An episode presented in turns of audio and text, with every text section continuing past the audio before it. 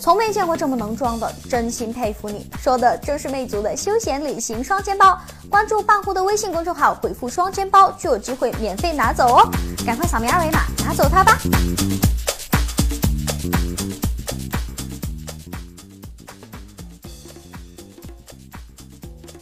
科技日报社海量资讯，只需三分钟。此前，工信部正式放出了锤子两款新机的证件照，但由于其背面酷似 iPhone 3GS 的设计，在网友中引起了较大的争议。但很快，工信部便悄然更换了锤子 T3 的备案照片，相比而言，则去除了背面的高光部分，看上去边缘的弧度不再那么明显，而正面则仍然是圆形 Home 键，看上去似乎更美观一些。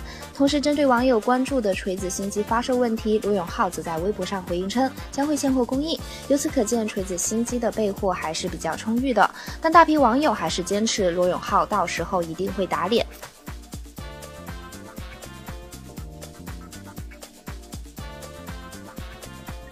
随着魅族八个型号的五款新机获得型号核准，传闻搭载三星 Exynos 8890处理器的魅族旗舰新机再次备受关注。而根据网友在微博上的爆料称，魅族确将推出配备三星 Exynos 处理器的机型，但并不是传闻中的旗舰机型，而是全新的魅蓝产品，搭载的是 Exynos 8870处理器，并且还有一款使用三星 Exynos 7870处理器的新机推出，但何时发布没有确切的消息。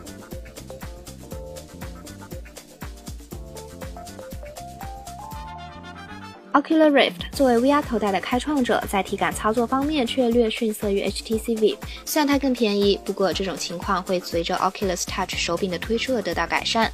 近日，在 Oculus Connect 发布会上，Oculus 终于确定 Touch 手柄将于今年十二月正式上市，售价一百九十九美元，约合人民币一千三百二十八元。同时，还将有一批兼容游戏推出，包括地铁系列开发者带来的末世射击游戏 Article One、Long Echo 以及 Robo Recall。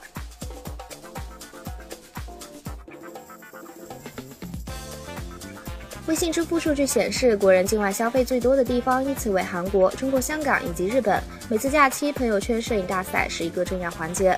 今年从数据显示来看，国庆当天朋友圈照片最多，而身在北京的人最爱发朋友圈。在境内旅游城市中，到广州游玩的游客最多，而在境外城市中，香港依然是最受欢迎的城市。境外最受欢迎的国家和地区中，美国成了国人游客最多的地方。你又去哪里玩了呢？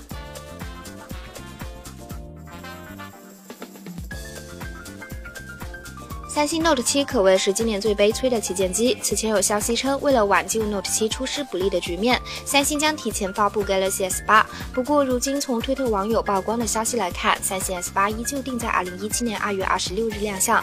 它跟每年的 Galaxy S 系列旗舰发布时间一致，都选择在一年一度的 MWC 盛会上问世，似乎并没有提前发布的意思。